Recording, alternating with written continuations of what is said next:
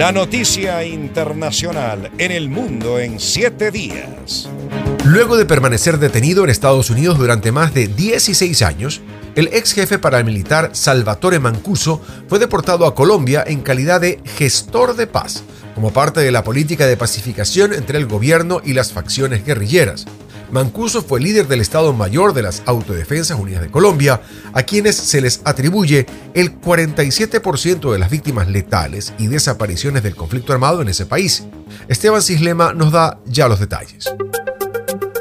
La llegada de Mancuso a Colombia se enmarca en un acuerdo con el gobierno para asistir en las investigaciones relacionadas a ejecuciones extrajudiciales y demás crímenes cometidos por las Autodefensas Unidas de Colombia, un grupo paramilitar originado en los 90. Su testimonio ante la Jurisdicción Especial para la Paz se presentará a modo de informe en el Tribunal Especial creado en 2016 en respuesta al conflicto armado interno de ese país. Pero, ¿quién es Mancuso y por qué es tan importante para la justicia colombiana? Salvatore Mancuso fue uno de los jefes paramilitares militares más peligrosos de Colombia. Lideró las Autodefensas Unidas durante varios años, grupo al que se le atribuyen una serie de delitos como homicidio, desplazamiento forzado, reclutamiento ilícito, desaparición forzada, tortura, terrorismo, entre otros. De acuerdo con su sentencia, el implicado habría cometido más de 4.071 crímenes que dejaron 6.552 víctimas en todo el país. Mancuso se encuentra recluido en la cárcel de La Picota en Bogotá. Debido a su trascendencia para las investigaciones, permanecerá en el pabellón de máxima seguridad.